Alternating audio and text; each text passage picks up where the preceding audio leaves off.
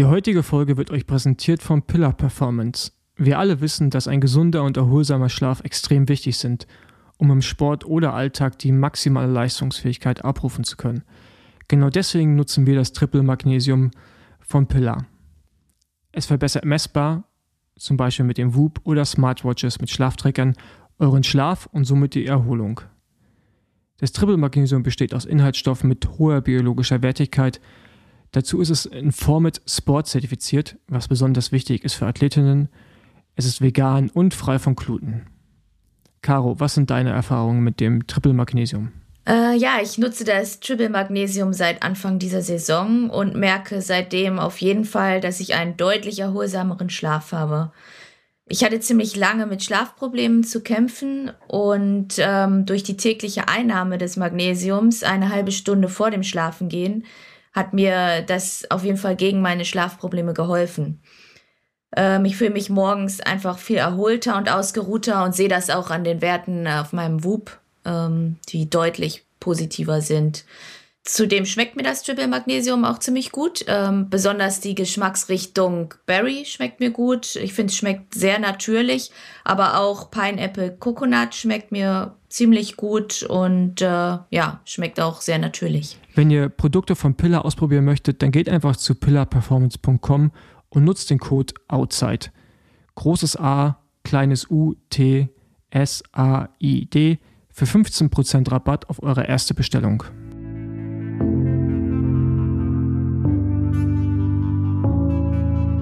Outside. Der Gravel Podcast mit Paul Voss und Caroline Schiff. Ja, willkommen zu einer neuen Folge von Outside. Ähm, Paul und ich waren auf einer kurzen Betriebsreise in London und befinden uns jetzt beide wieder in Deutschland. Paul in Berlin, ich in Bremen und ähm, ja, nehmen heute unsere Folge zum Thema Cross auf, mit einem Gast auch ähm, zum späteren Zeitpunkt heute. Aber erstmal ja, wollen wir uns über die äh, neuesten Dinge unterhalten, auch unter anderem über unseren ähm, Ausflug nach London. Hi Paul, wie geht's dir? Hi Caro, ähm, gut soweit. Also, ja. Irgendwie musste ich mich nicht so richtig erholen von London. Ich weiß nicht, wie es bei dir ist. Äh, ich schon. ich war schon richtig müde und ähm, Whoop hat mir auch angezeigt, dass ich äh, mich mal erholen sollte, weil ich auch mal schlafen sollte, weil ich habe in London gefühlt gar nicht geschlafen. Nicht nur, weil wir einen Abend auch unterwegs waren, sondern weil mein Bett auch ultra hart war und ich wirklich gefühlt nicht schlafen konnte. Ja, ich hatte, äh, genau, du, das, du hast ja gefreut, dass du in einem schönen ja, Luxushotel nicht, aber in einem schönen Hotel untergebracht bist vom Veranstalter. Äh, mhm. Äh, aber dann anscheinend ist dann was passiert? Ja, irgendwie haben, wurde die Buchung so ein bisschen durcheinander gebracht und ich war dann in einem Hotel um drei Ecken untergebracht, was auch in Ordnung war, also auch alles modern und so, aber war halt nicht das, was, worauf ich mich gefreut habe. Und ja, das Bett war irgendwie für schwerere Leute ausgerichtet. Ja, ähm, genau, aber umso schöner war meins. ähm, ja, unverhofft. ja, also nee, meins war, meins war echt gut. Äh, und ja, ich, aber ja, ich habe gar nicht so das Schlafdefizit da gehabt, irgendwie komischerweise, aber ich habe auch nicht so viel reden müssen wie du und so viel Interaktion führen müssen. Ähm, ich war, ja, genau, das strengt halt auch immer noch an. Äh, ich war nur am ersten Abend mit dir eigentlich auch da so richtig unterwegs. Ähm, ja. Und am nächsten Tag bei deinem, bei deinem Talk war ich noch da äh, der übrigens sehr gut war und bin dann halt so ein bisschen durch London noch gefahren mit dem Rad, äh, währenddessen du ja. ja weiterhin da Leute unterhalten musstest. Genau, was ich auch gerne gemacht hätte, aber ich habe dann noch ein paar Termine reingekriegt, die ich wahrnehmen musste, weshalb ich ja auch da war. Deswegen ist es ja auch alles in Ordnung, was war ja jetzt kein machen? privater City-Trip. Äh, ich musste noch ein bisschen ähm, Interview ähm, ja, ein Interview geben und Content für den Veranstalter aufnehmen. Mhm. Ja, einfach okay. Videoaufnahmen und ein bisschen quatschen. Ja. No. Und im, im Zuge dessen habe ich auch diesen VIP-Bereich mal ein bisschen ausgiebiger getestet, den ich vorher gar nicht so wahrgenommen hatte. Was gab's da so? Da gab es nämlich noch lecker Pizza ah, okay. und wirklich ganz leckeres Essen. Ja. Was, was es auch leckeres gab, Überleitung äh, des Himmels. Du hast ein neues Rad bekommen. genau, das war nämlich die Überraschung der, des ganzen Ausflugs. Damit habe ich überhaupt nicht gerechnet. Also wir hatten ja vorher schon mal so ein bisschen hier angedeutet oder ich habe angedeutet, dass da irgendwas im Hintergrund läuft. Das wusste ich auch. Aber ich habe gar nicht damit gerechnet, dass es jetzt in London dazu kommt, dass ich dieses Rad übergeben bekomme und stand irgendwie ganz schön auf dem Schlauch. Du hast es schon ein bisschen früher äh, bemerkt, dass da irgendwas kommt. Ich irgendwie gar nicht. Und dann stand das Rad vor mir. Und ja, genau, also ich habe von Canyon ein ähm, Anbau und Rad bekommen, also ein ähm, Grail, das neue Grail im Anbau und Design, also ein spezielles Design für mich mit Namen drauf und ähm, der Karte, äh, ja, also der Rennstrecke drauf und Distanz, genau, was mich mega gefreut hat und ich kann es irgendwie immer noch nicht glauben, dass es nochmal dazu kommen sollte in meiner sportlichen Laufbahn, dass ich ein speziell für mich angefertigtes Rad bekomme. Ja, jetzt fehlt nur noch das deutsche Meisterinnenrad, aber ähm, da warten wir noch drauf, Canyon. Aber äh, ich habe das äh, ja, genau, ich habe das ja irgendwie, also ich, wir, wir, wurden ja eher reingeholt, ich war ja quasi dein Plus eins und äh, als ich dann gemerkt habe, okay, da kommt jetzt, läuft jemand mit einer Kamera hinter uns, dachte ich, ja, okay, gut. Also ich habe dann ja auch zu gesagt, ja, okay, ich weiß, was es gibt. Ich habe auch zu dem Typen gesagt, ich weiß, was jetzt kommt. ich habe die Kamera gar nicht gesehen. Weil ich mir dachte, ja, okay, die laufen nicht mit der Kamera hinterher, um den irgendwie also, weißt du, keine Ahnung, einen Blumenstrauß zu geben, was weiß ich. Da dachte ich, ja, okay, gut, ich hatte ja vorher auch mit Sascha dazu mal telefoniert, also deinem äh, Mechaniker. Mhm. Und da dachte ich mir, okay, gut, ja, also hundertprozentig wird das jetzt ein Fahrrad sein. Und war es dann auch. Äh, ja. Und äh, du, du, hast, man hat ja auch die Freude angesehen. Man hat auf jeden Fall aber auch gesehen, dass die Kameras ein bisschen zu lange auf dich gehalten wurden. Das war dann so, so dieser Sweet Spot zwischen, man man muss anfangen, die Begeisterung weiterhin noch, also aufrecht, aufrecht zu halten. Genau, auch in der Kommunikation, so mit den Augen. Ähm, ja. Das war, war witzig zu beobachten. Der Typ meinte dann auch, okay, jetzt wird's awkward. Hat er gesagt? ja, ja. ja weil, du, weil du hast halt dann immer so gemerkt, okay, die haben immer weiter gefilmt, immer weiter gefilmt, immer weiter Fotos gemacht und du hast dann immer die gleichen haptischen Bewegungen halt auch machen müssen, so ein bisschen. Ich glaube, du hast es gar nicht mitbekommen selber. Mhm. Und äh, das, das war dann lustig zu, zu beobachten. Ähm, aber ja, ich meine, sowas ist geil. Ich hoffe, mir passiert das irgendwann auch nochmal. Äh, ja, von, da, von, daher, äh, ja, cool und stand dann ja auch prominent äh, mitten im Stand, sodass auch ja, alle genau. beobachten konnten. Und ja. Ja, und auch wirklich, ja, alles so gespeckt, wie ich es gefahren bin bei Anbau und dieses Jahr gefahren bin. Laufräder, Reifen, alles genau so, wie es wie es war. Also schon richtig cool. Ja. Richtig nette Überraschung von Canyon, genau. Ja. Genau. Ähm. Und auch mit den Streifen, also es ist ja so ein bisschen im Detail, die ja eigentlich Weltmeisterstreifen in Braun, also für die inoffizielle Weltmeisterschaft. Ach, ist, ist das der Grund? Das Braun kann man ja auch, habe ich jetzt so interpretiert, das Braun kann man ja auch ähm, ja so deuten. Also die äh, von Canyon meinte jemand, das ist eben die Matschfarbe, dieser Peanut Butter Matsch. Ich habe so ein bisschen auch als Anlehnung an meine Kaffeeaffinität gesehen in den Farben. Also viele Möglichkeiten darin, was zu sehen. Das könnte Sascha mal fragen, weil ich hatte Sascha es erzählt mit dem Kaffee. Ähm, also, Deswegen. Wir können ja, froh sein, dass keine Schere drauf ist und, oder ein Friseurlogo. das ist jetzt ein Insider. Was macht sie gern zum Friseur gehen? äh, nein. ähm, genau. Nee, sonst, ähm, genau, wir waren da unterwegs. Ich war mit Orbea unterwegs in, in, in Spanien. Das war auch, war auch, ja, war auch ganz sah nice. Sah auch mega cool aus. Ja, hat echt Bock gemacht. Ich habe die ja sonst noch nie so richtig kennengelernt und das war jetzt äh, mal schön. Baskenland einfach beste Land also sage ich zu. Ja, genau, ich wollte es gerade sagen. Baskenland ist ja landschaftlich ein Traum, oder? Ja, ja, also. auf jeden Fall. Also es, ich, ich fahre nächstes Jahr auch das Rennen in Frankreich, dann in Südfrankreich und überlege jetzt ja. ganz schnell, ob ich dann einfach nochmal verlängere und äh, da ein bisschen, weil von da aus ist es nicht mehr ganz so weit, rüberfahre ins Baskenland und da ein bisschen Straße, Gravel, slash Mountainbike vielleicht auch äh, mitnehme, weil ja, ist einfach traumhaft und äh, ge cool, ja. geile Menschen, alles so eine Mischung aus so so, so eine schöne linke, punkige spanische Kultur. Das ist also so, so, so, ein, so ein nicer Mix einfach, ja. War, war, war gut. Ja, ist schon, schon speziell. Und auch irgendwie noch ursprünglich alles. Genau. Ja. Nee, Ja. genau. Äh, sonst äh, fanden jetzt am Wochenende die Europameisterschaften statt. Alle, alle Rennen an einem Tag, weil Samstag äh, in Frankreich anscheinend oder an dem Bereich von Frankreich keine Sportveranstaltungen stattfinden durften aufgrund des äh, Sturmtiefs. Sturm? Ja.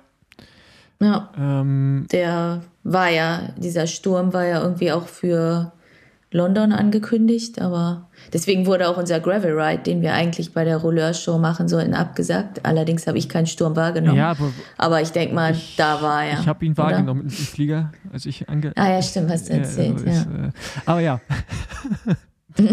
ähm, aber Also gehen wir mal davon aus, dass die Sturm hatten und die sind dann auf jeden Fall alle am Sonntag gestartet.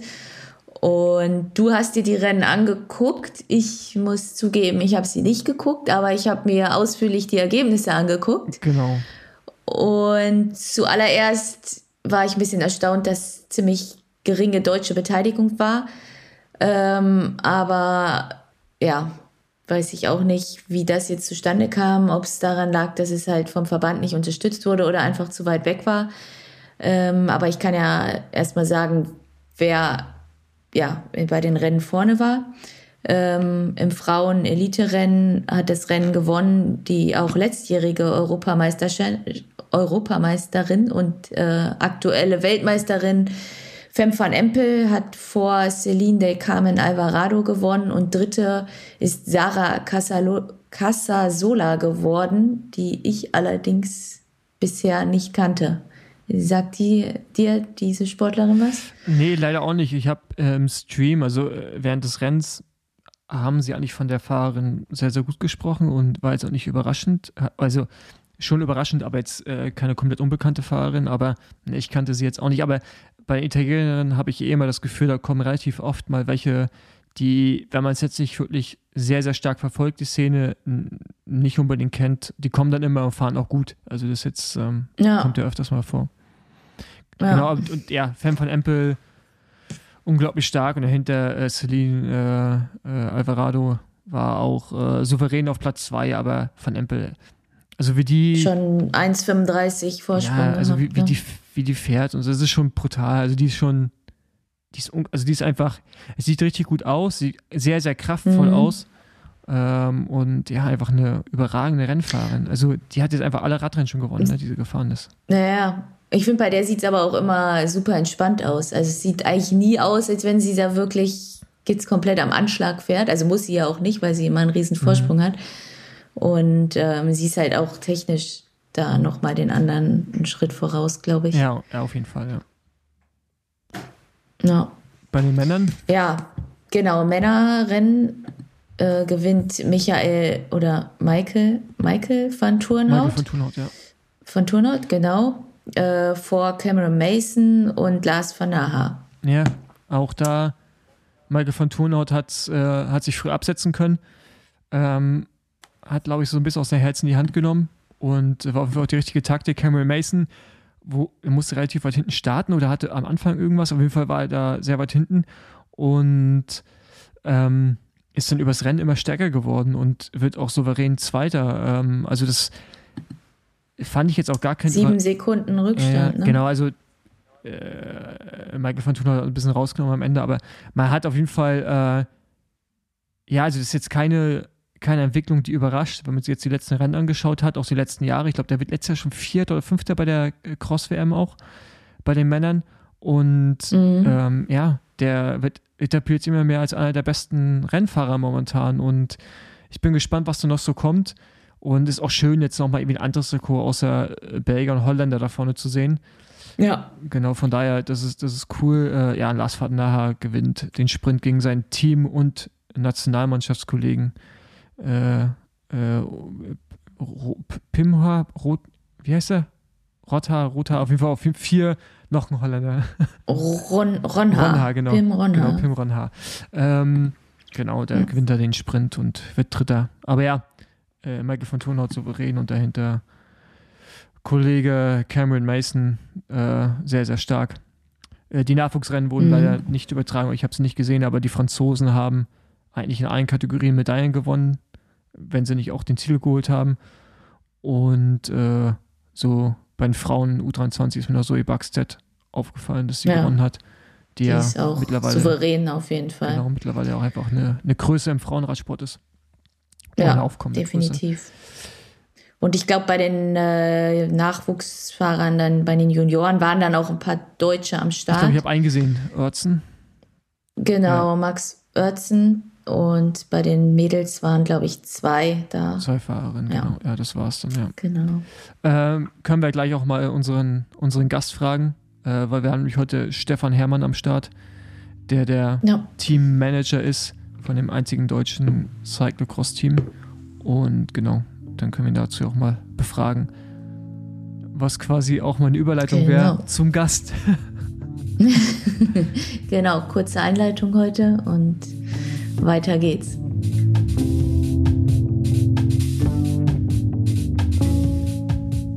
So, jetzt haben wir den Stefan Herrmann, den äh, nicht Teaminhaber, aber Teammanager vom äh, Heizomat. Wie heißt das Team richtig, vollständig? Heizomat Bauer bei Kloster Kitchen. Genau, Heizomat Powered by Kloster Kitchen, äh, UCI Cross Team hier. Stefan, äh, schön, dass du Zeit gefunden hast. Danke, dass ich die Einladung annehmen durfte. Hallo Stefan. Hi, Caro. Äh, ja, was heißt annehmen durfte? Also ich meine, es, äh, es, es, freut mich, dass du, dass du da bist. Ähm, äh, wir hatten heute Morgen ja schon ein Telefonat, äh, wo wir kurz drüber gesprochen haben und da haben wir ein, zwei Sachen ausgeräumt. war, war aber auch gut, die auszuräumen aus der Vergangenheit, aber ist jetzt auch schön, äh, mal dem, ja, mit einen Verantwortlichen zu reden, von dem wirklich einzigen deutschen äh, professionell aufgestellten Cross-Team zu reden. Genau. Aber erstmal kurz zu deiner Person. Du, ja, ich habe versucht, dein Alter rauszufinden. Das war relativ schwer. Der weiß ja nicht, kannst du es jetzt verraten oder eben nicht? Ich bin 53 Jahre jung. Genau, du bist 53 Jahre jung, du bist Bauunternehmer und leitest mm, die Firma Hermann. Ihr macht, äh, was macht ihr alles genau? Äh, wir haben einen klassischen Baufertigteilhandel mit äh, Fenster, Türen, Bodenbeläge. Und den haben wir jetzt äh, dieses Jahr 25-jähriges gehabt. Und äh, 2010 habe ich dann noch eine zweite Firma gegründet, da machen wir komplett Sanierungen. Also wenn du mal deine Wohnung komplett sanieren möchtest, von äh, Elektrosanitär, Fenster, Türen, Boden und einmal schön, dann äh, bauen wir die Ideen aus. Sehr schön. Ähm, genau, du hast, äh, bevor du jetzt dieses Cross-Team hattest, schon ein Straßenteam und ich glaube, den Verein gibt es ja immer noch. Und zwar hattest du seit 2010, wie ich rausfinden konnte, ich weiß nicht, ob es stimmt, bis äh, Ende 2019 das Radteam Hermann, wobei ihr auch ein Jahr, und zwar 2019, ein UCI-Conti-Team wart. Ist das richtig so? Das ist richtig genau. so, ja. Den Verein gibt's ja auch nur deswegen, äh, weil wir eine Renngemeinschaft gehabt haben und ich als Unternehmer wollte den Namen auf den Trikot haben. Das ist ja eigentlich ganz leicht machbar über eine Renngemeinschaft. Aber dass das Team auch zur bayerischen Meisterschaft und sowas fahren darf, das geht halt nur, wenn der Verein und dann haben wir in einer Nacht- und Nebelaktion äh, fünf Personen am Tisch sitzen gehabt und dann hat jeder Amt übernommen und dann hat es einen Verein Hermann gegeben. Und der Zweck war damals, Jugend äh, eben zum Radsport zu bringen. Und das äh, haben wir dann 2010 damals gegründet. Okay, also den Verein gibt es noch. Den gibt es noch, ja. Jetzt haben wir nicht mehr so viel Jugend, jetzt haben wir einen Frauenverein. Ja, ist ja gut. Ist ja, ist, ah, ist, ist, ja, ist ja eine genau. gute Entwicklung äh, und, und, und schön zu hören. Also wir, wir, gehen, wir gehen mit dem Trend. Also Jetzt ist die ganze Vorstandschaft schon Frauen und wenn wir auch ins Trainingslager fahren, dann sind wir zwei, also zwei Herren, die dann schrauben dürfen und Räder putzen. Sehr gut. Sehr gut. Wo ist der Verein ansässig? Ist hier ähm, in Bayersdorf auch. Okay. Ja. Genau, und dann seit, ähm, oder ihr habt im Jahr 2020 habt ihr äh, das Team, das Cross-Team vorgestellt, was zuerst unter dem Namen Hermann auch gefahren ist, oder? Äh, oder bei, oder nee, Kloster Kitchen nee. Nee, nee, unter Schammel. Ah, unter Schammel, stimmt. Genau, okay. Der genau, Meerrettich. Kann mich genau. habe ich auch mal äh, dann zugeschickt bekommen. Ich glaube, da hat der Walze. Ich habe es mal gewonnen beim, beim Radrennen. Ich glaube, der Walze hat ja mal was abgegeben in ja, Berlin. Ne? Ja, aber auch nicht so großzügig. Also er hat dann auch relativ viel für sich behalten. Aber genau. Das kann ich nicht beurteilen. Genau, das Team habt ihr seit 2020 und ist das erste und einzige deutsche UCI Cross-Team. Ähm, du hast uns eben gerade schon erzählt, dass du in Anführungsstrichen nur Manager bist und der Teameigner oder Teameignerin ist deine Frau und war es auch mhm. schon bei dem UCI Straßenteam, richtig? Genau. Richtig, auch richtig, da geht ja. ihr dem Trend Vorstandsebene äh, Frauen. Sehr gut. Frauen ja. vor.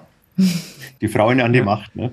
Genau. Genau, und ähm, ja, seitdem habt ihr das Team. Mich würde mal interessieren, hast du irgendwelche Vergangenheiten im Radsport? Also jetzt mal vor Anfang 2010, wo du dann gesagt hast, wir machen einen äh, Verein oder äh, Bundesliga, Vereinsteam, wie auch immer? Nee, also äh, das werde ich sehr häufig gefragt, äh, aber tatsächlich, ich hatte eigentlich überhaupt keine Vergangenheit von der Jugend her. Äh, man muss sagen, äh, ich war ab 16 äh, nur meinem Beruf tätig und habe geschaut, dass ich die Firma relativ früh gegründet habe und halt da erfolgreich war. Und dann war es irgendwann, dass du am Schreibtisch gesessen warst und suchtest einen Sport, den du eigentlich immer ausüben konntest. Ne? Und äh, da so bin ich dann zum Radfahren gekommen. Und ähm, war dann erst mit dem Mountainbike unterwegs und dann war ich tatsächlich wirklich in, in äh, Mallorca beim Hürzler und habe da mal äh, Rennrad fahren dürfen und dann hast du halt gemerkt, Mensch, das Ding ist ja doch ganz schön schnell. Und äh, so bist du dann halt dann über die ganz normale klassische Geschichte, RDFs, äh, Marathons, dann bin ich im Transalba mal wegen so gefahren und äh, dann haben wir eben die, die, die manche, also Trikots immer äh, bedruckt, wenn wir halt irgendwo hingegangen sind, dann welche gemacht und irgendwann bin ich dann draufgekommen, Mensch, was gibt's noch mehr als wie jetzt nur, wenn du mit deinen Freunden unterwegs bist. Und dann wollte ich eigentlich ein Team äh, äh sponsoren mit einer gewissen Summe. Und da hat es in Erlangen ein Studententeam gegeben und äh, das, mit dem bin ich dann in Kontakt gekommen über einen Radhändler und habe dann gesehen, wie die Studenten das dann machen und dann äh, habe ich eigentlich relativ in zweiten, dritten Gespräch gesagt, also so können wir das nicht machen. Wenn, wenn wir da jetzt das Geld reingeben, das wollen wir ja nicht verbrennen, wenn, dann wollen wir ja da erfolgreich sein. Und dann äh, hat sich der eben diese ganze Geschichte gegründet und dann haben wir eben dieses Radteam Hermann gegründet. Ja, und ihr wart dann ja auch in der Bundesliga äh, auf UCI-Level sehr erfolgreich und habe dann, wie gesagt, 2019 das Conti-Team gegründet.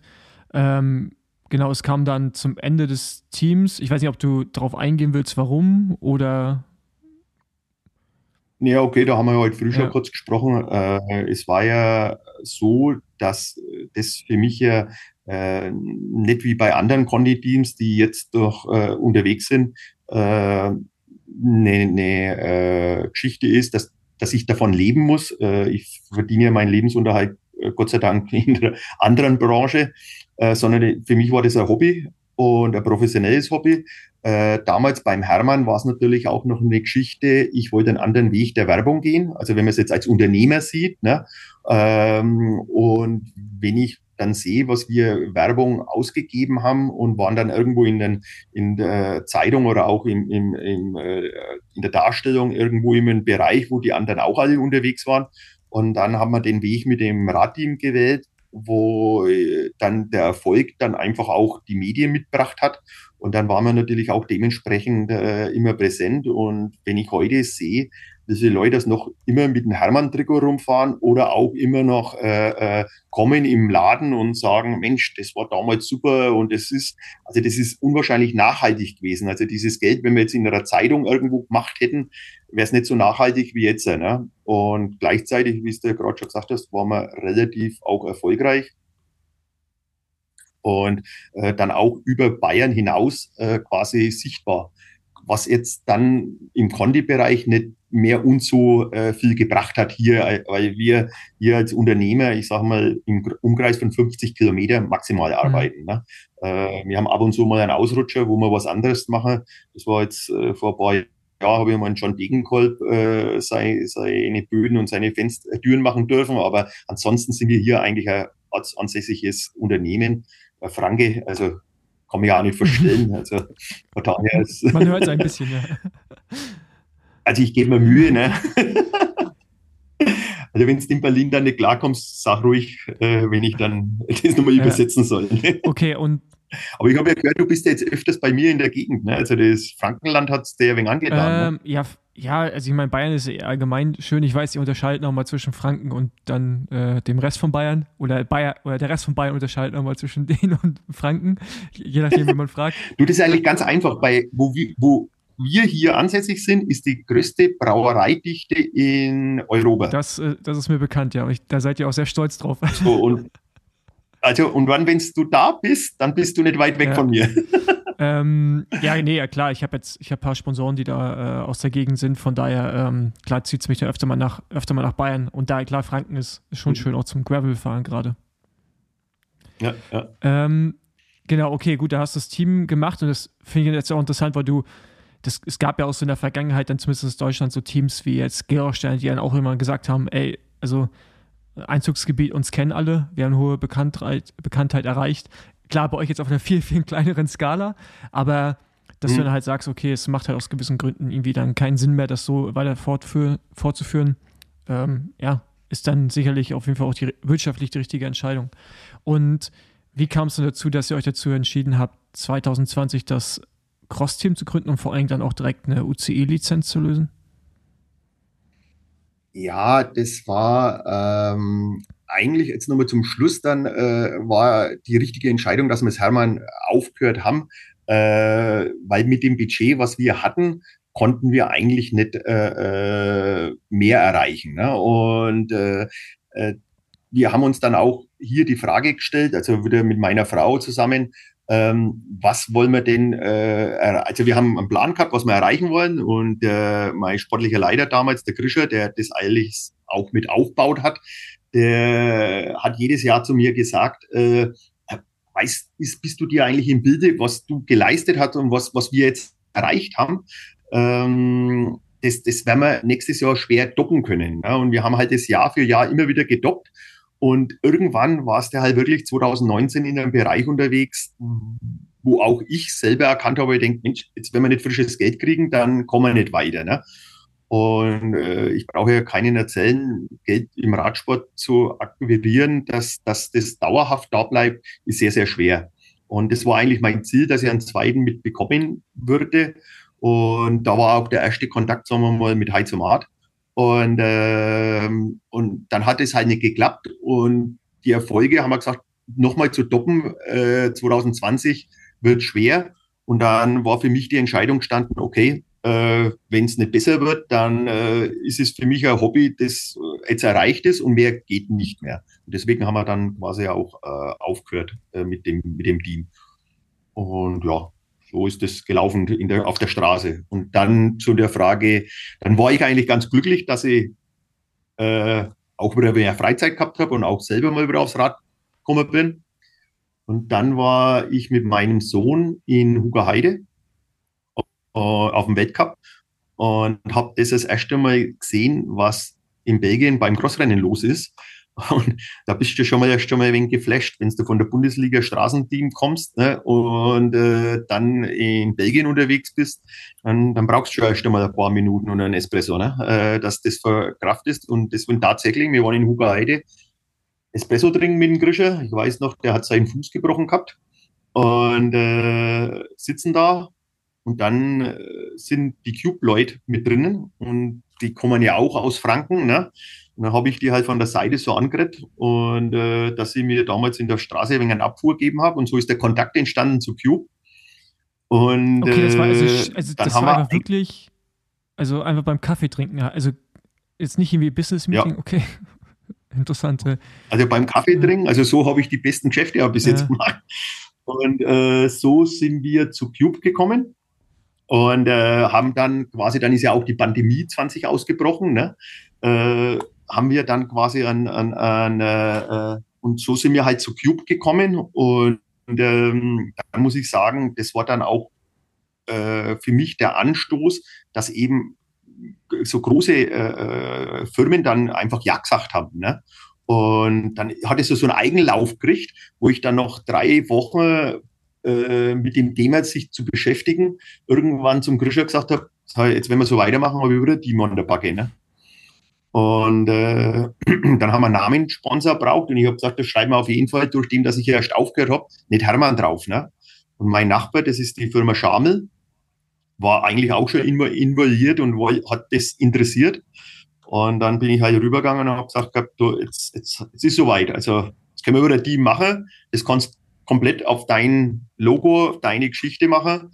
Und so sind wir dann zum Schamel und zu Klosterkitchen gekommen, weil die Verbindung eben von einem, vom Nachbarn kommt. Ne? Und dann war der ganz glücklich, dass es, es, es, es äh, Trikot halt komplett in Schamel, in Rot und auch Cube dann wirklich äh, auch die Räder in Rot äh, äh, gemacht hat.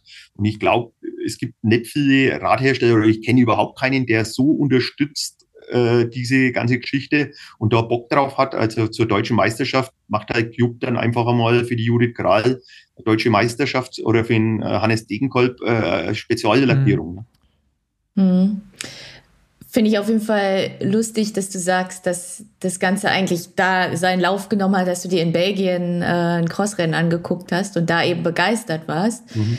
Weil das wäre dir wahrscheinlich nicht passiert, wenn du dir in Deutschland ein Crossrennen angeguckt hättest. Und äh, war da auch ein bisschen dein Hintergedanke, dass du das Ganze gerne nach Deutschland bringen würdest, ähm, perspektivisch? Oder ja, es ist, das? Also du musst ja sagen, äh, das ist jetzt auch schon wieder drei, vier Jahre her. Und wenn, wenn man dann die ersten Bundesliga-Rennen äh, äh angeschaut hat, also damals 2020, 2019, äh, muss man ja ganz klar sagen, kann ich mich daran erinnern, hat es ja noch gar kein C1-Rennen gegeben. Ne? Äh, äh, die Bundesliga war ja immer so eine eigene Geschichte.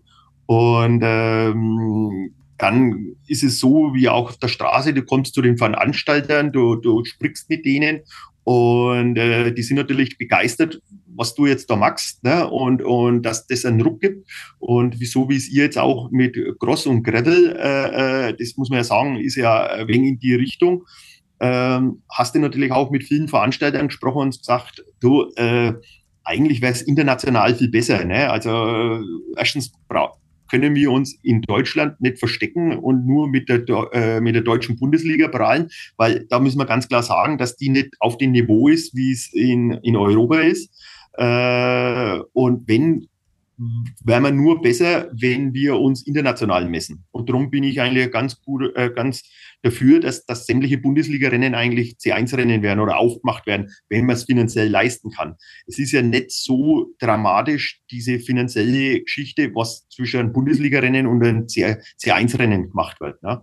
Und wenn man heuer dieses Jahr sieht, äh, wären es ja eigentlich fünf C1-Rennen gewesen, äh, C2-Rennen gewesen. Ne? Also ist das schon einmal eine Geschichte. Und zwei, äh, als nächste finde ich eigentlich auch also Crossrennen viel interessanter zum Anschauen als wir Straßenrennen, ne? weil, weil halt einfach auf kleinstem Raum unwahrscheinlich viel Action ist. Ne? Ja. Ja, das hatten wir auch schon letzte Folge, ähm, wo wir meinten, das ist, glaube ich, die höchste Anzahl seit, ich kann mir jetzt nicht mehr erinnern, aber irgendwas zwischen 2000 und 2010, was letzte Mal, dass es so viele Rennen gab. Und äh, ist natürlich schade, dass die alle innerhalb von irgendwie vier oder fünf Wochen direkt auch stattgefunden äh, haben. Ja, das wäre schön, wenn das irgendwie mhm. weiter aufgeteilt wäre übers Jahr. Aber es ist erstmal eine gute Richtung, aber umso, aber gleichzeitig ist es auch traurig, dass jetzt so viele abgesagt werden. Auch bei euch in Bayern wurden Rennen abgesagt, ja. äh, hier bei uns in Brandenburg auch zwei. Und das ist schon äh, mhm. echt mega, ja, mega bitter, muss ich sagen. Ähm, und man sieht ja auch bei euch, also bei euch entwickelt sich ja auch so, so langsam. Ne? Also, also eine Jude wird immer besser, jetzt auch mit den Schweizer Neuverpflichtungen, wo wir gleich nochmal zu kommen, ist, glaube ich, auch der richtige Schritt.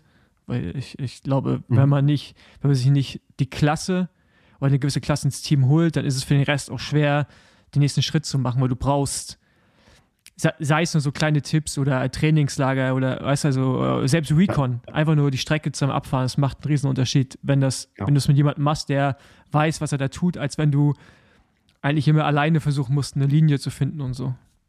Nee, also äh, das unterstreiche ich voll und ganz, was du gerade gesagt hast. Das ist äh, äh, diese, diese Mischung zwischen äh, Erfahrung, zwischen äh, äh, Coolheit, zwischen äh, ja, einfach äh, Cleverness, äh, was die Älteren da mitbringen, die jetzt einfach schon äh, die, die mehrere Rennen gefahren haben, zu den Jungen wieder. Ne? Und das geht eben in der Vorbereitung an, in der äh, einfach äh, die Streckenanschauer auch äh, am Renntag. Das ist einfach, äh, nur so bringst du quasi die Erfahrung mit und die Cleverheit und auch, äh, dass man auch danach weil die, die, die Schweizer, wie du hast es jetzt gerade angesprochen, die auch danach dann mit den Leuten nochmal sprechen und einfach ein Feedback abgeben, was gut gelaufen ist und was nicht gut gelaufen ist. Ne? Und so halte ich es eigentlich im Unternehmen und so haben wir es damals auch in der Straße gemacht. Ne? Einfach, äh, du hast wilde äh, Kalle gehabt, die unwahrscheinliches Potenzial gehabt haben, aber haben halt ihre, ihre Kraft oft halt auch verschenkt. Ne? Und die dann einfach an der Hand zu nehmen, da hast halt dann zum Beispiel einen Hatz oder einen Knauer gehabt, die dann einfach die Jungen genommen haben und haben gesagt gehabt, da, jetzt musst du fahren oder das musst du machen. Und genauso ist es jetzt bei, die, bei den äh, erfahrenen Leuten, was wir jetzt im Team haben, die nehmen die, die Jungen schon an der Hand und, und erklären ihnen, was los ist. Mhm. Siehst du denn da perspektivisch in Deutschland eine Chance, dass sich da wieder mehr entwickelt, also dass es einen Aufwärtstrend gibt?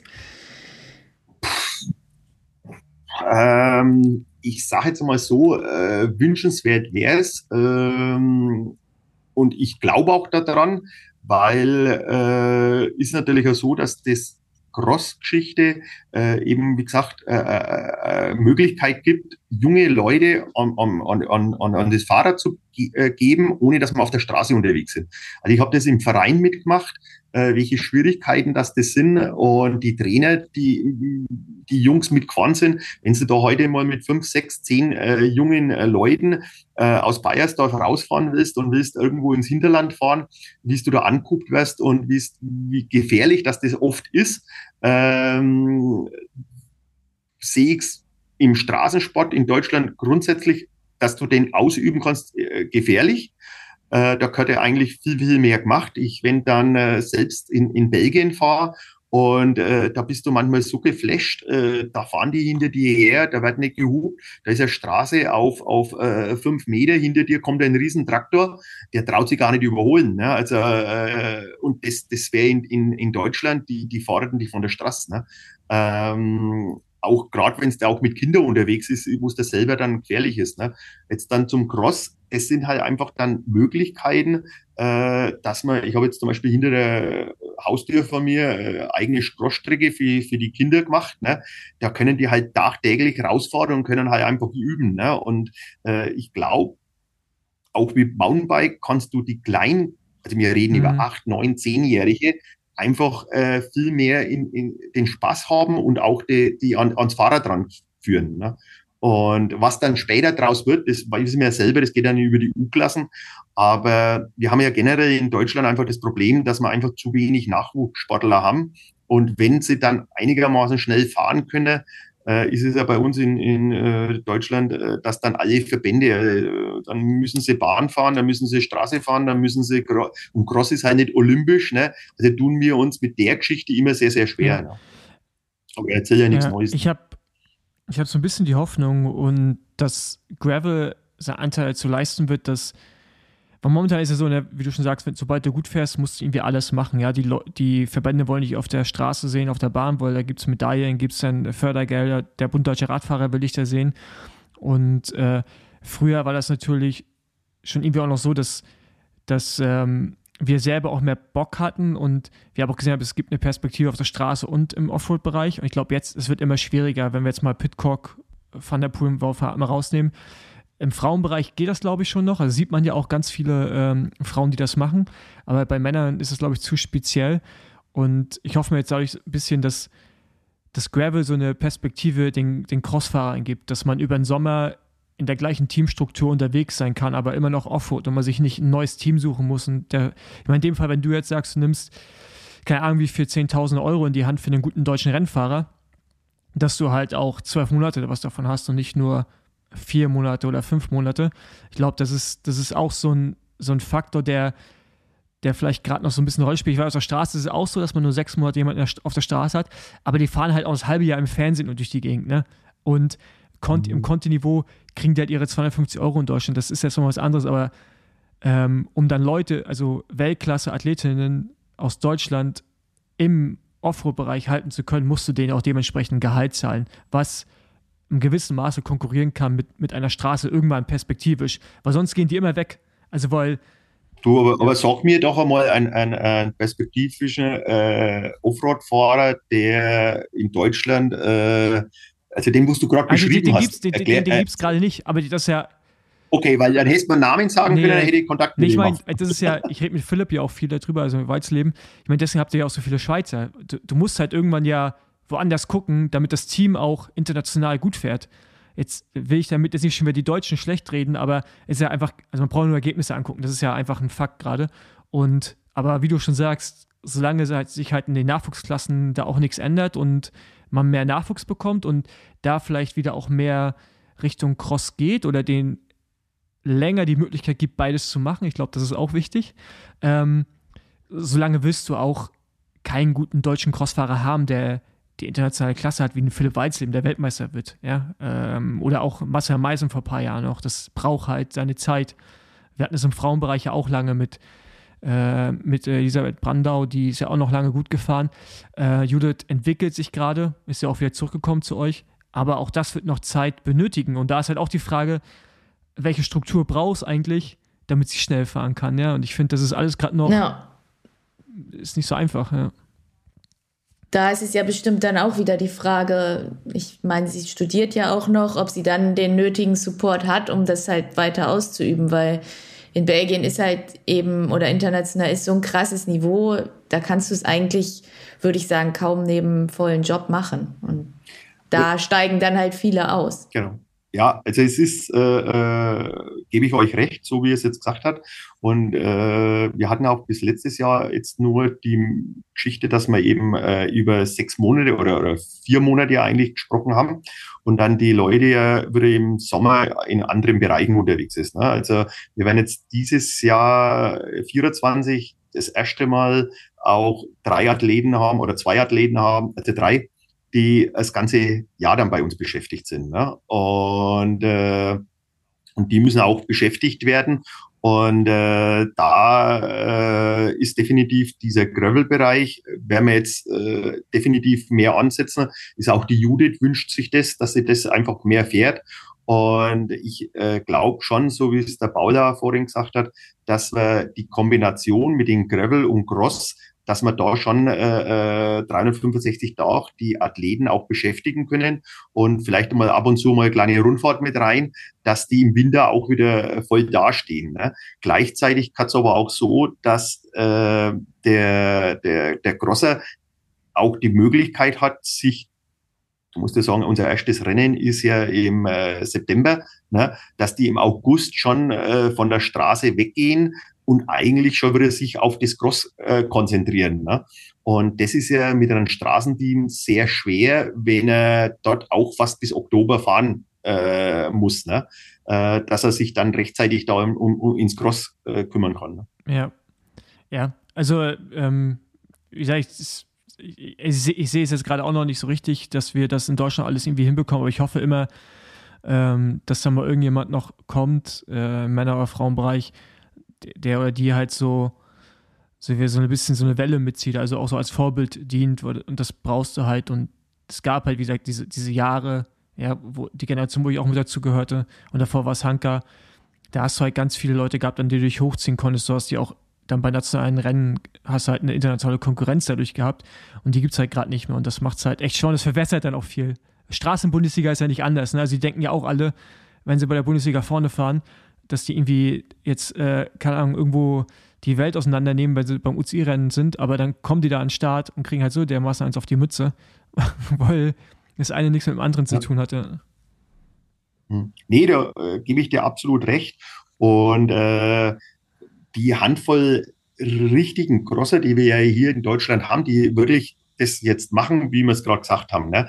Äh, da ist natürlich schwer, äh, da jetzt sagen wir mal einen Nachfolger für den Philipp zu finden. Ne? Ähm, die Basis müsste halt unten mhm. mehr sein. Ne? Und äh, aber das ist ja, äh, ja oft geschuldet vom Vereinsleben her. Ne? Also du siehst ja, äh, wo Cross gelebt wird, da hast du jetzt dann einmal mehr Kids, die auf dem Crosser sind, äh, ist der Verein mehr Mountainbike, dann hast du da wieder ein wenig mehr und es fällt und steht halt immer mit der Person, die da einfach vorausgeht. Ne? Und äh, dann lebt der Verein damit. Und wenn das halt ein Straßenteam ist, dann wird halt mehr Straße gefahren. Dann kommen auch die Kids, die außenrum sind, kommen halt automatisch mit, dem, mit dem Straßenrad in Berührung oder mit dem Crosser oder mit dem, mit dem äh, Mountainbike. Ne? Ja. Jo. Aber wie gesagt, ich finde die Tendenz mit den Haufen Crossrennen, die wir grundsätzlich jetzt in der Bundesliga gehabt haben, wenn jetzt auch äh, ein paar ausgefallen sind, äh, schon irgendwo sehr, sehr positiv, dass man in die richtige Richtung geht. Ähm, ich muss jetzt sagen, wäre es für mich, äh, ist Barzeit Stepford, also das ist eine Geschichte, äh, da steht eine Person dahinter, der, der macht es mit einer Leidenschaft und mit einer Hingabe, äh, der, der tauscht sich mit ihr aus, der fragt immer wieder, was können wir denn noch machen, dass wir noch publiker werden, dass wir noch mehr äh, äh, Leute anziehen. Und ähm, so, da gibt's mehrere, aber das, was in Bad Salzdetford da abgeht, das ist äh, wünschenswert und dass das einfach noch äh, auf ganz Deutschland sich ein wenig umfruchtet. Äh, ne? Klar, bei uns jetzt in Bayern ist jetzt äh, mitten in München eins abgesagt worden. Äh, das hätte auch Potenzial in die Richtung zu gehen, ne? aber äh, wenn man da mit dem Veranstalter halt spricht, äh, wenn die da äh, über die Wiese beim Olympiapark fahren, und danach halt da ein paar Furchen drin sind, die dann wieder gemacht werden müssen, das kann natürlich schon richtig Geld kosten. Mhm. Ne? Mhm. Ja. Und äh, wie ist es dann? Fahrt ihr dann mit dem ganzen Team auch jetzt zu den internationalen Rennen nach Belgien und Holland? So wie es, also habt ihr da einen richtigen Teamauftritt dann? Habt ihr da bestimmte Rennen, die ihr dann absolviert? Ja, ja, da macht man sich schon äh, einen Kopf, äh, wie die ganze Geschichte läuft bei den Weltcups und bei den bei die Rennen. Und äh, mittlerweile ist es ja so, dass wir eigentlich schon sagen können, durch unsere Sponsoren äh, sind wir nicht nur äh, fahrzeugtechnisch sehr gut aufgestellt, sondern da wird dann auch dementsprechend auch äh, schon eine Planung gemacht, äh, wo wir im Einsatz sind. Äh, spannend wird es natürlich immer, wenn Bundesliga-Rennen und Weltcup sind, weil du dann eigentlich fast zweigleisig schon fahren musst. Ne? Und äh, unser Anspruch ist schon, dass wir in unseren Teamkalender, wo wir sagen, das sind für uns wichtige Rennen. Äh, auf jeden Fall äh, Mechaniker, äh, Betreuer. Äh, Wenn es Doppelveranstaltungen sind, ist ein Physiotherapeut dabei. Und äh, mittlerweile haben eigentlich äh, im Team alle äh, zwei Mann teilen sich ein Wohnmobil. Also das ist eigentlich schon, ich gehe jetzt davon aus, ganz gut aufgestellt. Also ich habe jetzt ein paar Teamchefs bei mir im, im Depot gehabt, im Servicekurs äh, die, die sind schon beeindruckt, wie das bei uns da professionell abläuft. Ähm, das ja ein guter, äh, guter Themenwechsel, weil mich würde echt so ein bisschen die Struktur bei euch mal interessieren. Also du hast vorhin schon gesagt, deine Frau ist quasi Inhaberin vom Team. Du ähm, bist der Manager. Wie sieht die Struktur darunter aus? Wie viele Fahrer, Fahrerinnen habt ihr? Ähm, genau, also wie, wie ist der Fokus auch des Teams, national, international, Nachwuchs, Frauen, Männer? Also man muss klar sagen, bis letztes Jahr waren wir mit dem Fokus äh, Junioren und äh, U23, männlich-weiblich. Äh, und da natürlich auch hauptsächlich äh, den deutschen Bereich. Äh, wir hatten von Anfang an immer einen Schweizer schon dabei, also ganz am Anfang einen Felix Stehle und jetzt den Lars Sommer. Also hat man mit der Schweiz schon immer Kontakt, äh, sind auch die Rennen in der Schweiz gefahren. Und äh, jetzt seit neuesten äh, war, also oder nach der letzten Saison war es Ansinnen, dass wir auf jeden Fall einen Elite-Fahrer haben wollen, weil für den Sponsor schon die Präsenz äh, besser ist, äh, Fernseh und, und, und.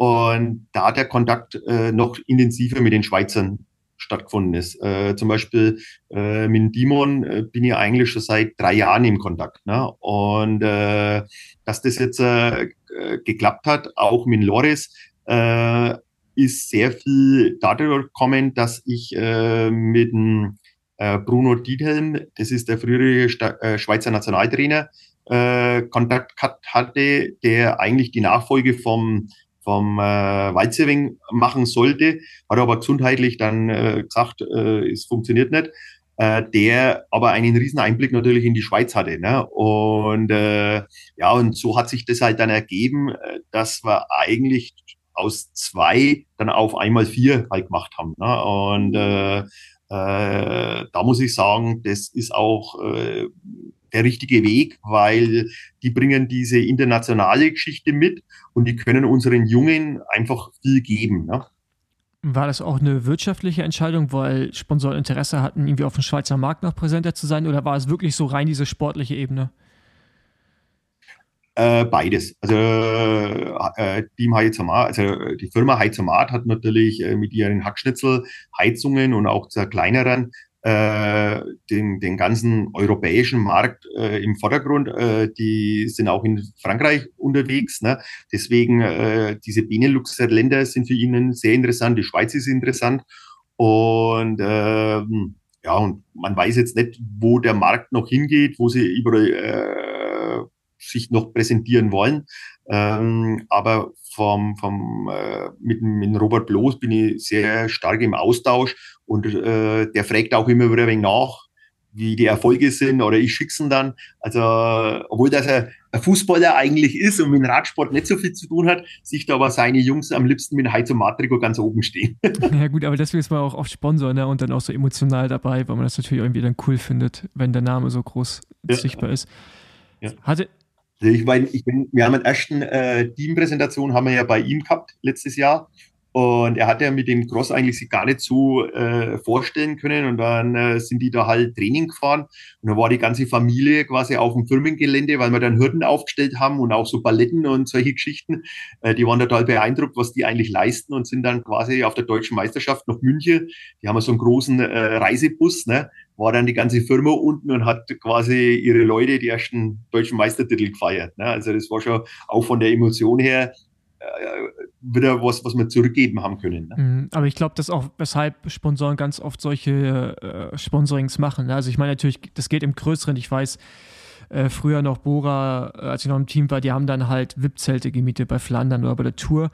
Einfach auch nur aus dem Grund, ähm, damit die Partner einladen können und Partner äh, einfach diese Emotionen überbringen und alle haben das mega geschätzt, weil du natürlich ja, ich meine, wenn du das ein Trikot siehst, steht der Name drauf von der Firma, für die du arbeitest oder äh, die du irgendwie repräsentierst, dann hast du nochmal eine ganz andere Verbindung und gehst dann auch mit und macht dann auch Bock, ja.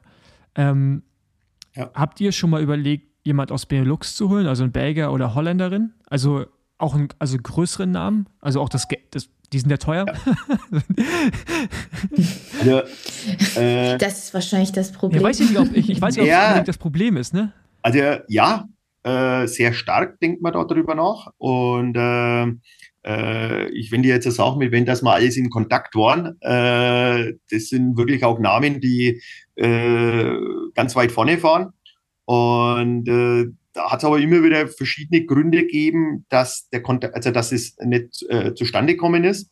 Aber die Hoffnung stirbt zum Schluss. Ne? Also ich sage mal jetzt mit den zwei Schweizern, was wir jetzt mittlerweile haben, äh, können wir ja auch in, in den Benelux-Ländern schon zeigen, dass wir eigentlich schon reinfahren können jetzt vorne. Ne? Also der rote Helm und das grüne Trikot, das wird jetzt schon öfters wahrgenommen. Auch der Auftritt wenn die jetzt da kommen, wenn da dann jetzt zum Beispiel in Maasmechelen, wo wir jetzt waren, äh, zwei Mechanikerbusch stehen äh, und drei Wohnmobile und du hast fast schon so einen Bereich, wie Albezin aufbaut. Ne? Äh, vielleicht nicht ganz so groß die Fahrzeuge noch, ne? aber äh, es wird schon wahrgenommen. Ne? Also du siehst es ja dann an den Leuten, die wo dann die Autogrammkarten sammeln, die äh, sind dann wie die, äh, die sind dann schon bei dir auch äh, da und, und, und wollen die deutsche Meisterschaftskarten haben. Mhm. Und ähm, wie ist es mit zusätzlichen Frauen? Ähm, bisher ist ja Judith im Team und meines doch, Wissens noch, keine weitere doch, Frau. Doch, ne? Wir hätten eigentlich, äh, die war letztes Jahr auch dabei, das ist die äh, Jule Merkel. Ah ja. Aus der Merkel-Dynastie. Äh, genau. Aus der Merkel-Dynastie. Also, also nicht Angelika. Genau, genau, ah, genau. Ich weiß, die heißt, die heißt nicht Angelika. Angela? Du weißt, ich habe sie mit dem Namen immer. Also unsere ehemalige Bundeskanzlerin, nicht die Merkel, sondern Ach so, Angela. Angela sondern ja. die, genau, Angie. Angie, sondern die, die, die Merkels aus, äh, was ist das für Bund? Kaiserslautern. Okay. Queiders, Queidersbach. Genau. Genau. Kaiserslautern ist in der Schule, der Andi. Und genau. den kenne ich eben auch schon seit äh, Jahren. Äh, und äh, da haben wir es letztes Jahr Juli schon gehabt, in der U19. Okay, okay, ähm, aber bist du oder seid ihr als Firma noch irgendwie finanziell beteiligt an dem Team oder seid ihr eigentlich, also was ist nur äh, im Management tätig? In Anführungsstrichen das nur, ja. Nee, nee, also wir stehen ja auf dem Trikot mhm. mit drauf und sind natürlich auch mit beteiligt. Und ähm, äh, das soll auch so bleiben. Ne? Also wir sind halt nicht mehr äh, der Namensgeber, Aber wie gesagt, wir sind genauso Sponsor wie, wie die anderen auch. Und äh, äh, du musst natürlich so sagen, und das will ich ja ganz normal unterstreichen, dieses ganze Konstrukt lebt und steht natürlich mit der, mit der Familie Hermann. Ne? Äh, wir, wir leben diesen Sport, wir haben da Bock drauf. Äh, wenn wir dann am Wochenende auch unterwegs sind, da ist meine Frau mit dabei, die kocht Nudeln. Also diese Familie ist immer da. Ne? Und auch die Betreuer, die wir teilweise von den Familien haben, ob ich jetzt da äh, einen Gerhard Kral mit anschaue, äh, wir, wir, wir leben das einfach als Familie, das ist äh, eine super Geschichte. Aber wenn dann finanziell irgendwo zum Monatsende oder zum Jahresende irgendwo knapp wird, dann steht daher auch jemand da, der dann äh, jedes Mal äh, auf jeden Fall die, die Fahrer, die Betreuer, die was ausgemacht ist, das ist für mich einfach äh, Wertschätzung. Da wird nicht geknausert. Ne? Also das wird alles, was ausgemacht ist und was auf dem Papier steht, wird bis auf Heller und Pfennig bezahlt. Das war schon im Straßenteam so und das äh, halte ich eigentlich auch hier so. Und, ähm, und wenn dann halt zum Schluss nochmal ein Rennen gefahren werden muss, weil man irgendwo äh, Punkte nochmal holen muss oder solche Geschichten, dann wird halt der Kalender auch einmal erweitert, aber das Ding wird halt dann gefahren. Okay. Äh, also ob es jetzt irgendwie Hobby, Leidenschaft oder wirtschaftlich äh, wirtschaftliches Interesse dahinter steht, ist sozusagen beides. Ja, also es ist wahrscheinlich bei, bei, bei dir gerade mehr Leidenschaft, oder? Als also Fossi, äh, ich sage jetzt mal eins, äh, äh, schreibe mal Leidenschaft und Hobby ja. ganz hoch weil das wirtschaftlich, also äh, wir nehmen aus dieser Geschichte keinen Cent Geld raus. Ne? Also im Gegenteil, es wird mehr Ja, genau, aber das meine ich, aber ich, ich meine, ja, es hat generiert ja irgendwie einen gewissen Mehrwert, wo ihr sichtbar seid, aber jetzt sicherlich nicht in dem Maße wie, wie das, was ihr investiert. Also ich denke mal, es beim Straßenteam wahrscheinlich lukrativer bis zu einem gewissen Maße war, oder? Ja, ja, also du bist ja jetzt bloß äh, äh Co-Sponsor, mhm. ne? Also äh, von daher ist es im Straßenteam natürlich wesentlich in, äh, interessanter gewesen. Aber wie gesagt, es macht halt einfach Spaß und das ist für mich wirklich ein, ein absolut professionelles Hobby. Ne? Und, äh, und aber es gibt auch Hobbys, die einfach äh, äh, erfolgreich sein mhm. müssen. Ne? Also das ist jetzt, äh, weil sonst können die Prüftauben auch züchten oder sowas. Ne? Also von daher, ich, mir gefällt es halt, wenn die Jungs erfolgreich sind und wenn ich auch äh, sehe, wenn ich jetzt welche länger dabei habe, wie sie sich entwickeln. Ne? Also wie, wie, wie du merkst, dass die von Jahr zu Jahr besser werden. Und solange, dass ich das sehe, dass der die Geschichte ist und ich meinen Teil dazu oder unsere Familie unser, den Teil dazu beitragen kann, dass die besser werden. Manchmal sind es auch nur Gespräche, ne? also sind ja ganz junge Personen, ne? dass man ihnen einfach einen Weg auf, auf äh, äh, und die Erfahrung mitnehmen, dann, dann haben wir ja schon sehr viel gewonnen. Ne? Mhm. Und äh, da habe ich auch noch mal eine Frage zu. Ähm, du beobachtest dann schon so die Szene und äh, kommst da auch selbst mit Vorschlägen, welche Sportler du dann ins Team gerne haben möchtest oder verlässt du dich da eher auf ähm, Urteile von Leuten, die jetzt auch in sportlicher Hinsicht dann wirklich Ahnung haben? Oder ist es ein, ein Zusammenspiel? Ja, das, ja, Zusammenspiel. Also das ist ein mhm. Zusammenspiel. Mhm. also ich werde mir jetzt nicht anmaßen, dass ich jetzt sage, der und der muss kommen. Ähm, das war jetzt mit Philipp äh, immer, dass man das halt einfach, man hat gewisse Leute aufgeschrieben, äh, hat äh, dann äh, kontaktiert und hat halt dann versucht, äh, irgendwie, dass man mit ihnen klarkommt. Ne? Äh, beim Philipp war es dann so lustig, die Namen, was wir meistens aufgeschrieben haben, äh, haben dann, sobald das man auf dem Zettel stehen gehabt haben, sind die explodiert, ne? haben sämtliche Rennen gewonnen, dass sie irgendwann äh, für uns dann nicht mehr ganz so greifbar waren. Ja. Also darum haben wir dann auch schon ironisch gesagt gehabt, also Philipp, wir schreiben jetzt keinen mehr auf, weil das bringt nichts. Ja, ja gut, ist natürlich äh, ja. Da hat ja, ja genau. Wenn du gut in der Szene vernetzt bist, dir viele Rennen anschaust, dann siehst du halt Dinge, die andere vielleicht nicht sehen. Oder auch die andere auch sehen, weil mhm. sonst wären sie ja nicht unter Vertrag genommen worden. Aber ich glaube, da äh, muss man sich als Team halt irgendwie so einen Status erarbeiten, damit Leute dann irgendwann auch sagen, ja, okay, ich komme auch zu euch. Weil ich, ich glaube, oftmals ist es vielleicht auch gar nicht so unbedingt das Geld immer, weil ich, also ich denke mir, dass man auch da einen gewissen Spielraum hat für, für einen guten Fahrer, Fahrerin, sondern es sind dann so auch andere Faktoren, äh, die ich auch so ein bisschen weiß, aber ich glaube, die jetzt auch über die Zeit weniger relevant werden, weil es eh eine Veränderung gibt in dem Sport hinsichtlich einigen Bereichen. Ähm, aber Äh, ja, ich, ich bin gespannt, wie das, wie das da bei euch weitergeht, wo ich, ich, ich hoffe, dass ihr irgendwann noch mal vielleicht sogar eine gute Fahrerin unter Vertrag nehmen könnt, an der Seite von Judith, wo Judith sich, weil ich sehe gerade in Judith so die einzige so ein bisschen, die auch, glaube ich, international wieder in die Richtung, ja, gerade Richtung Weltspitze kommen kann. So. Ja. Gerade dieses Jahr, ne, sieht man, finde ich, auch nochmal richtig so eine Entwicklung und dass sie einfach näher dran genau. ist. So. Ist, immer, ist immer noch ein weiter also, Weg, aber die ist auf jeden Fall in Schlagdistanz. Ja. Ja, genau. Nee, also und äh, man muss so sagen, äh, die Judith begleiten wir jetzt ja schon im dritten Jahr. Und man, wie man sieht, wie die gekommen ist, wie sie sich jetzt entwickelt hat, äh, ich habe da auch absolut nachvollziehen können, äh, wie sie das Team verlassen hat, weil sie einfach auch in, in Belgien weiterkommen wollte, auch die Straßengeschichte fahren wollte. Also das ist alles äh, äh akzeptiert und, und äh, auch der Weggang äh, war, war für mich einfach, äh, ja, die hat da eine Plattform, das, was ich nicht leisten kann oder äh, nicht leisten äh, konnte. Und äh, aber der Kontakt ist nie abgebrochen. Ne? Und von daher äh, war es ja auch wieder schön, wie sie angerufen hat. Und ich sage mal, wir hatten auch nicht viel Gespräche, dass das äh, eigentlich dann wieder relativ schnell äh, in die andere Richtung gegangen ist. Ne?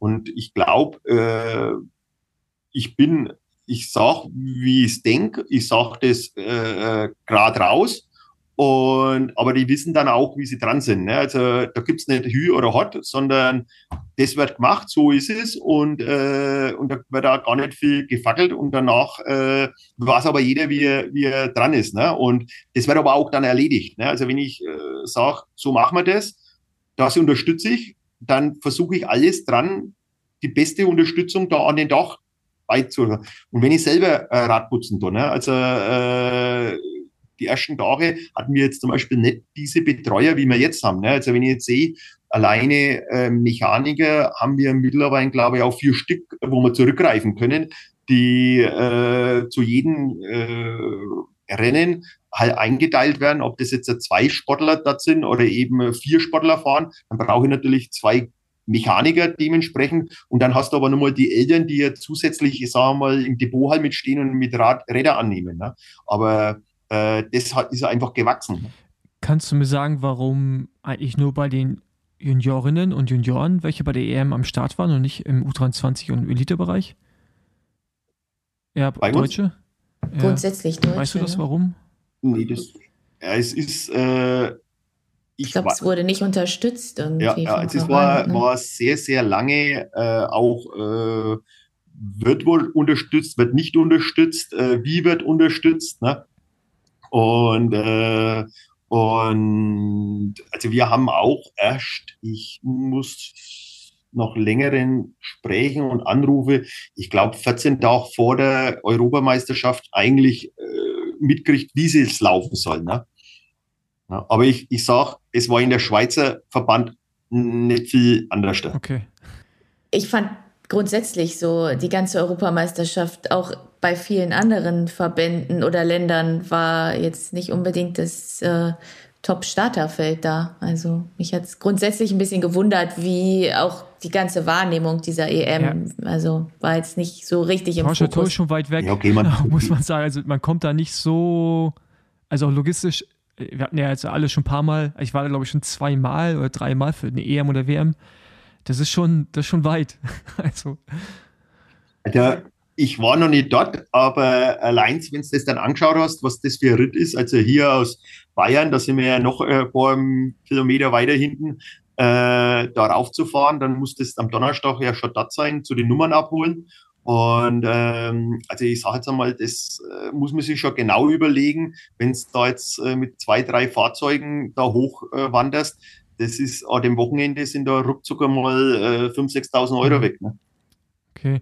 Ich habe eigentlich nur noch ähm, eine Frage an dich. Und zwar, wie oder was würdest du dir wünschen, wenn du freie Wahl hättest, wie, was in den nächsten Jahren irgendwie, wie sich der Sport entwickeln sollte in Deutschland oder was sich ändern müsste? Damit du wieder Zugriff hast. Ich weiß, du hast vorhin schon gesagt, Nachwuchs und so, aber halt so strukturelle Dinge erstmal einfach, die so ein bisschen größere Bild angehen und nicht so im Klein-Klein.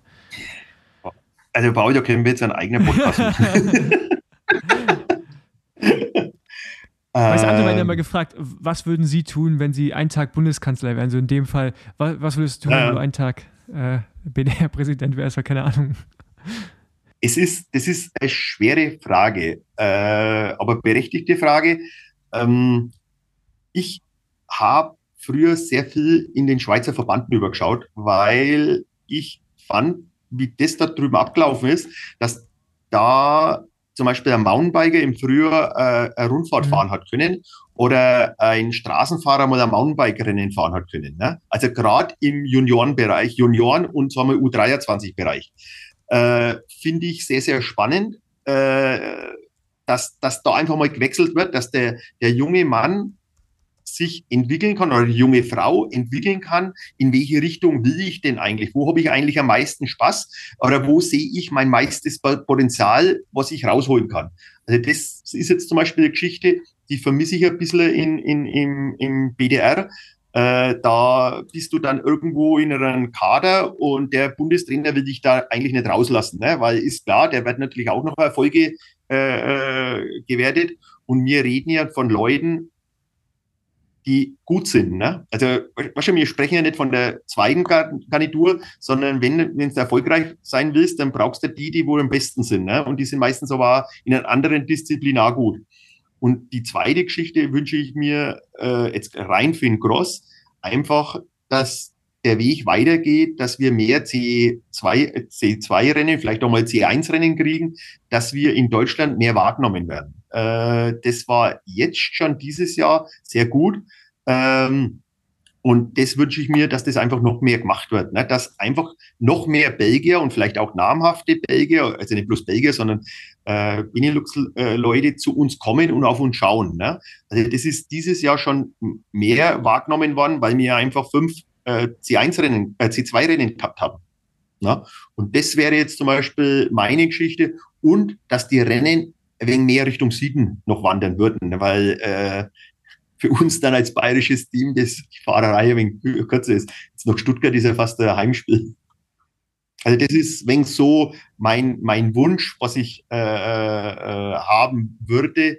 Äh, aber wie gesagt, äh, und dann wäre es natürlich auch schön, wenn diese Sportart irgendwann olympisch wird, ne? weil dann haben wir die ganzen Debatten nicht mehr mit, äh, das wäre auch eine große Geschichte, aber das sind andere, schlauere Köpfe äh, ja dran. Äh, vielleicht kriegen wir es ja, Ich glaube, da ist echt das Problem mit, mit Schnee und wann es stattfindet und so. Ne? Winter, äh, Sommer. Also ich glaube, ja, genau. ich glaube, ohne dem hätte es, glaube ich, schon eine gute Chance gehabt, weil es ist attraktiv, wenn du gerade siehst, was alles Sommer-Olympische Spiele mit dazukommen, welche Sportarten.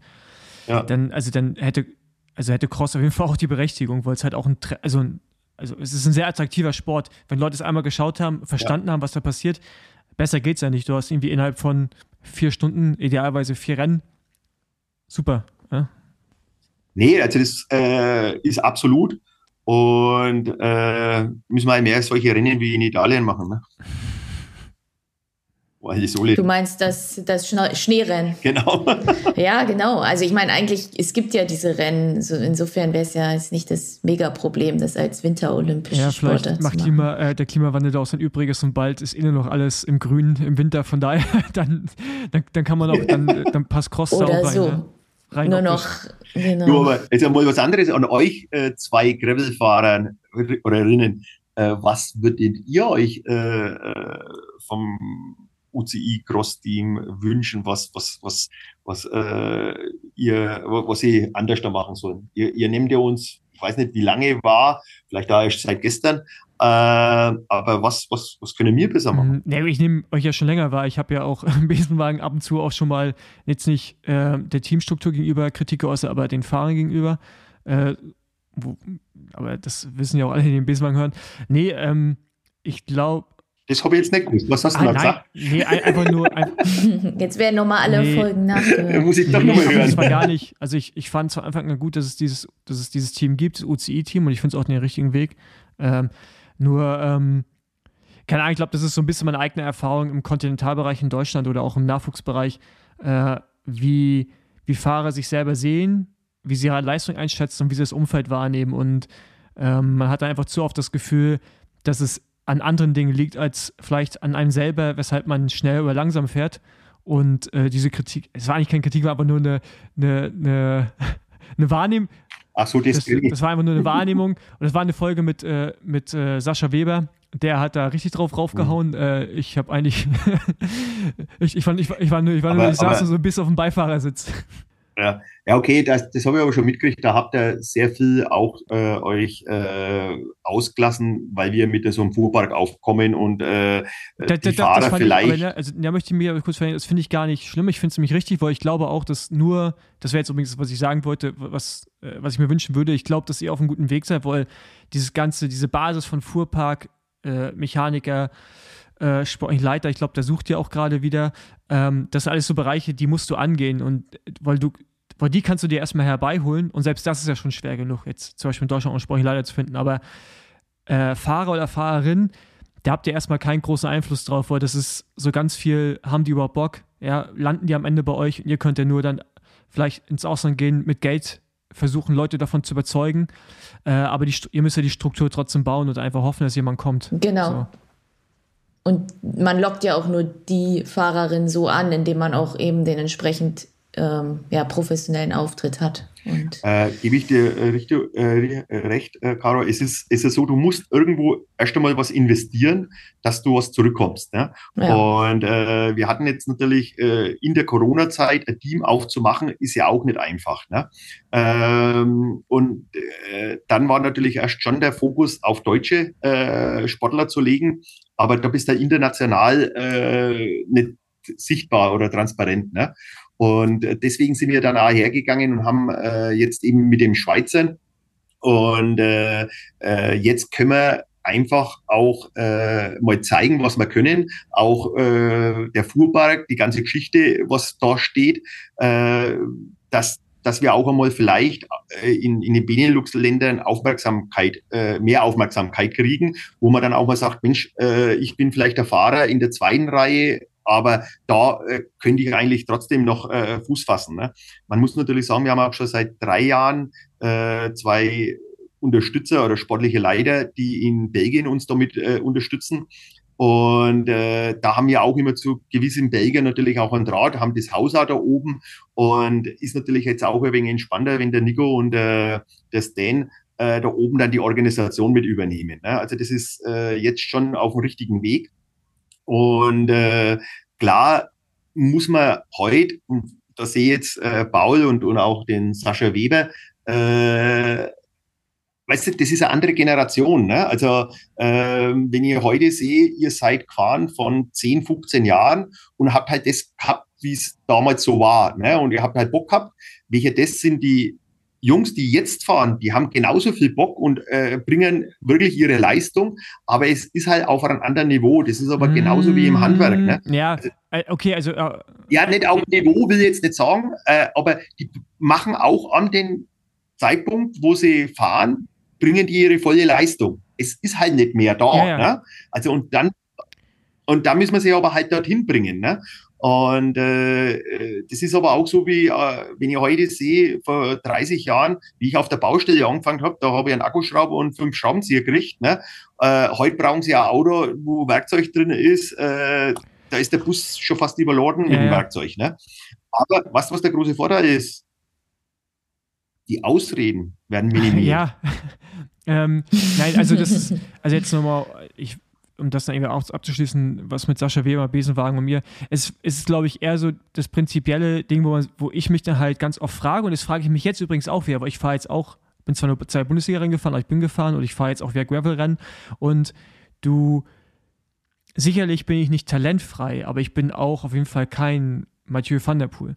Und ähm, an irgendeinem Punkt fragt man sich schon, warum kommt da niemand mehr nach. Also es kann ja nicht immer am, also es kann nicht immer nur am mangelnden Talent oder nicht ausreichenden Talent liegen oder ähm, an dem, wie äh, dass alle Leute weggehen, weil ich glaube, das sind auch andere Faktoren, die spielen eine Rolle. Aber ich glaube, das ist gesamtgesellschaftlich auch so ein bisschen so ein, so ein Ding. Ja, das heißt nicht unbedingt was mit. Das ist ein Problem unserer Gesellschaft. Was mit den, also. mit den Jungs und Mädels jetzt zu tun, aber du merkst jetzt schon, dass dieses, dieses tausendprozentige ich glaube, das tausendprozentige Commitment früher ein anderes war, weil es auch viel weniger Ablenkung gab, muss ich aber auch sagen. Also ich, ich würde, das ist nicht so einfach, äh, ist ja auch keine Kritik direkt an die, auch wenn sie es so aufgenommen haben, aber ich glaube, es ist auch nicht, es ist zu einfach auch zu sagen, ähm, da ist nicht mehr. Ich glaube, das ist es halt auch nicht. Ich glaube, das sind so ganz viele, ganz viele Faktoren. Und, und aber, wenn, du andere Länder, wenn du andere Länder schaust, ähm, da ist ja kontinuierlich kommt da ja was nach und ich bin immer noch davon überzeugt, dass in Belgien, Holland,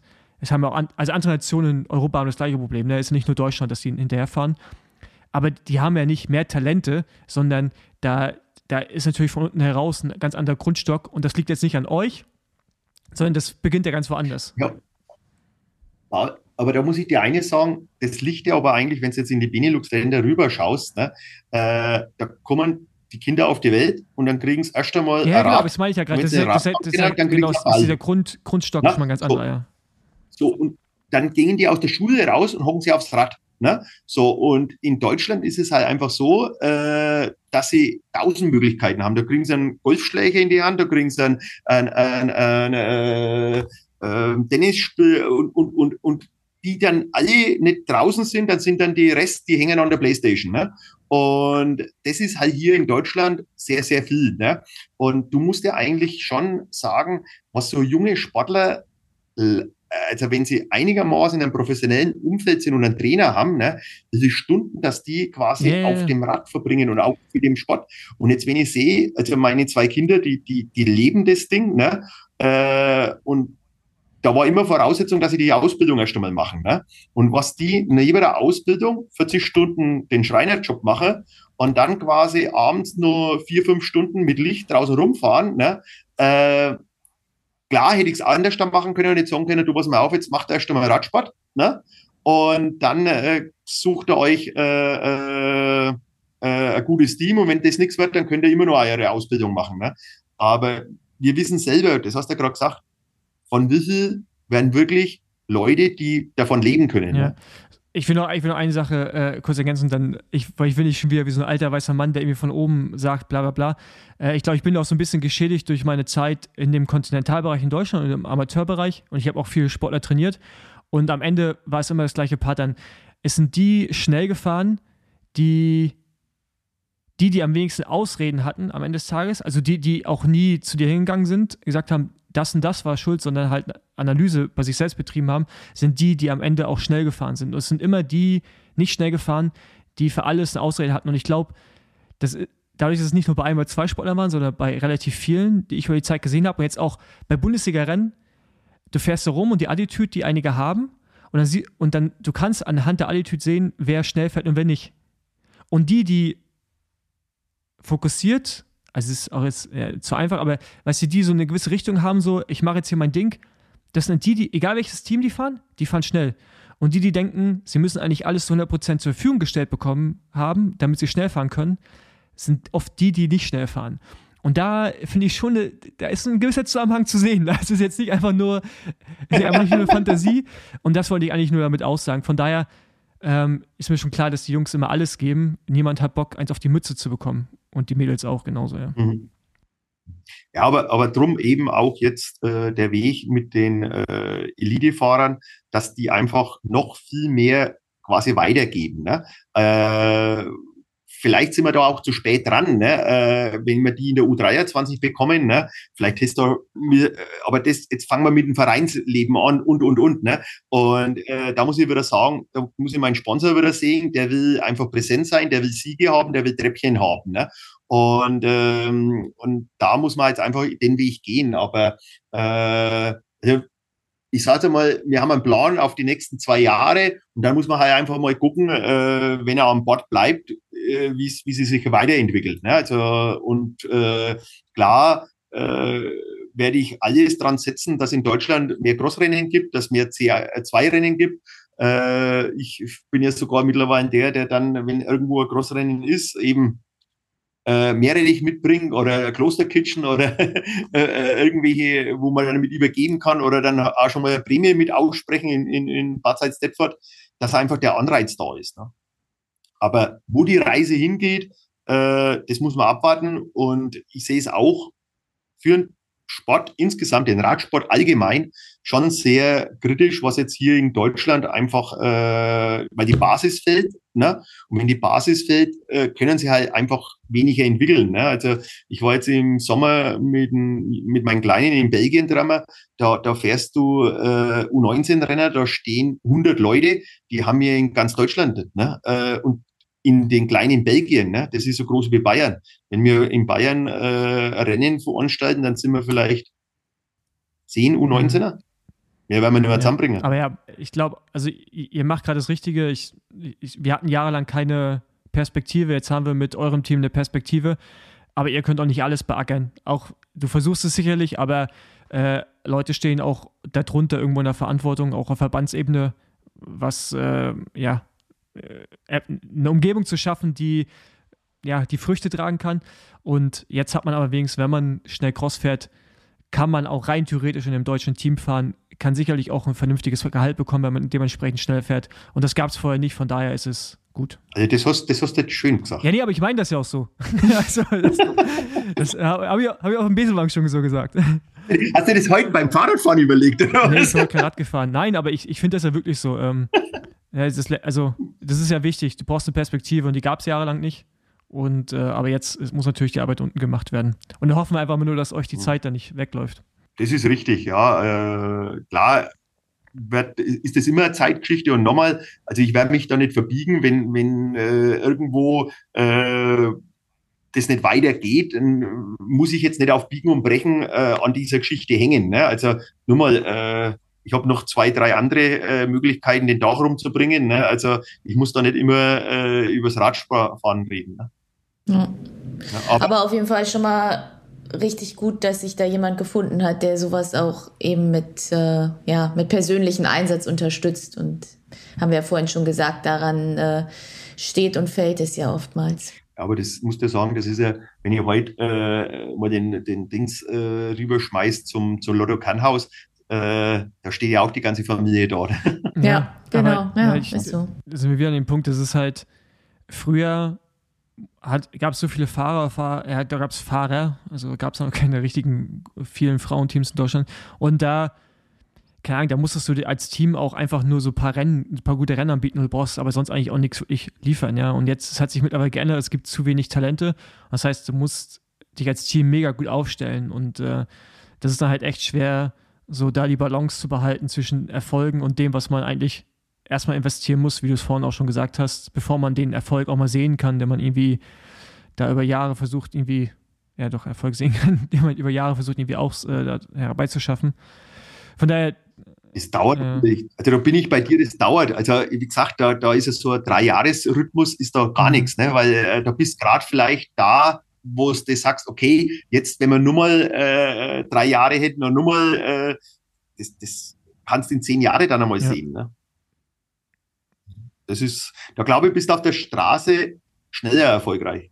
Mittlerweile glaube ich auch nicht mehr. Aber ja, äh, es, es ist auf jeden Fall einfacher, als es im, im Cross ist, definitiv. Aber also ich sage mal, wenn du jetzt siehst, wie viele Straßenteams das jetzt aufhören oder aufhören haben müssen, es sind ja so viele Fahrer momentan auf dem Markt. Äh, klar brauchst du ein, ein Budget, ne? aber also ich, klar, da kauft es wieder ein. Ne? Also, du, du, also wir, wir damals, wie die Straße gehabt haben, für uns war der Fokus mit dem Grischer zusammen, dass wir wirklich U23 äh, gehabt haben. Ne? Und wenn ich jetzt sehe, bei uns ist der Adamitz gefahren, der Heidemann gefahren, ne? also äh, die es ja auch irgendwo äh, aufwärts geschafft haben. Ne? Äh, vielleicht nicht direkt von uns weg, ne? aber die sind halt da dann dementsprechend gefahren.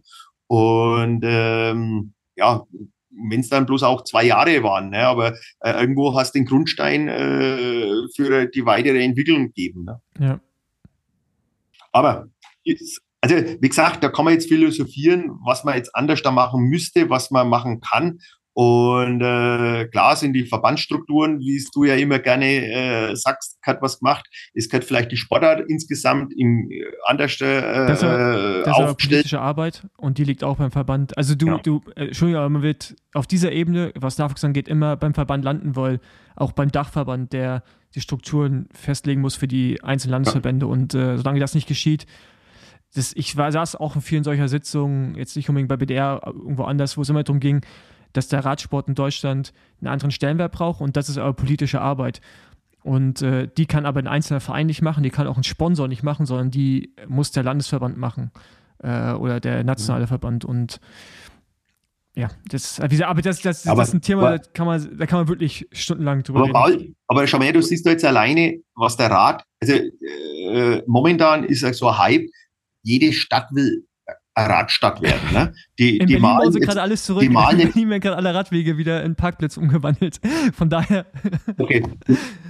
Okay, bei uns ist es noch, also wir sind in Bayern ein wenig hinterher. Bei uns malen sie jetzt die Straßen alle mit roten Streifen und machen äh, und, und äh, aber die, die, die, die Denke vor den Fahrern, vor den Autofahrern geht ja nicht um. Ne? Und äh, klar, ich fahre auch ab und zu mal äh, gern ein schnelles Auto aus der Garage raus. Ne? Aber äh, ich muss doch nicht einen Radfahrer, der jetzt auf der Straße fährt, weil er vielleicht nicht weiß, dass zehn Meter weiter drüben ein Radweg ist, den von der Straße runterholen. Ne? Also die fahren ja an dir vorbei, jetzt ist Gesetz mit 1,50 Meter, die fahren ja an dir vorbei, halt, da, da, da, da traust du ja mit keinem Kind mehr äh, ein Training machen. Ne? Ja, aber auch das, ne, das ist äh, ein gesellschaftliches Problem, das siehst du gerade in allen Bereichen äh, und äh, es ist leider nicht nur auf dem Rad so, sondern äh, allgemein ein großen Pro großes Problem, aber ich will jetzt hier nicht in einem Politik-Podcast ausarten, obwohl ich es gerne machen wollen würde, red da gerne drüber, aber ähm, ja. Nee, Caro, hast du noch eine, eine Frage? Nee, ich, mir wurden alle Fragen beantwortet. Aber, aber Caro, du hast ja fast nichts gesagt. Also, äh, ich war ja Paul. Ja, Paul, Paul hatte mehr Fragen, auf jeden Fall. Ja. Was macht man jetzt, in, was macht man jetzt mit dem Frauenradsport? Äh, ja, ähm, auf jeden Fall noch ein paar mehr Frauen ins Cross-Team holen. Warum fährst du kein Cross mehr? Ich würde gern Cross fahren, aber ich habe es ja mal wieder geschafft, mir mein Schlüsselbein zu zerstören. Und ähm, jetzt, genau, jetzt muss ich erstmal regenerieren und dann werden wir sehen, ob ich es rechtzeitig wieder aufs Crossrad schaffe.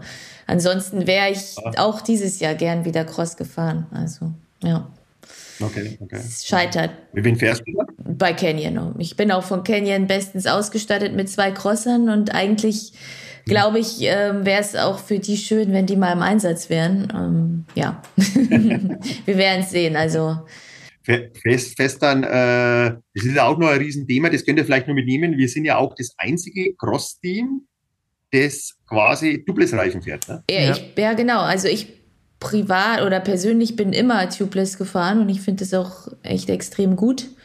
Ähm, aber ja, international war jetzt immer noch Schlauchreifen am Start. Ne? Ja. Aber ich glaube, es wird ja. sich ändern. Ja, aber da, da, da ja, werden wir also, auch mal jemanden reinholen zu dem Thema, ob es jetzt jemand von Schwalbe ist oder ähm, ist halt, du findest jetzt gerade noch nicht viele internationale Rennfahrer, die damit gefahren sind und irgendwie also offen und ehrlich darüber reden, weil das ja immer so ein bisschen so ein Sponsorending auch ist und ja. ähm, ich, ich, ich glaube. Ja, ja, Paul, ich sage jetzt einmal, wie wir angefangen haben vor drei Jahren, ne, war es ja wirklich verböhnt. Und wenn du da jetzt zum Beispiel, das ist ein Riesenthema, wenn du mit Leuten sprichst, die wirklich nur die ersten zehn fahren, ne, äh, und du sagst, ja, Schwalbe Doubles, ne, äh, das ist, ist ein, ein Problem, weil die dann sagen, ja, was ist das, ne?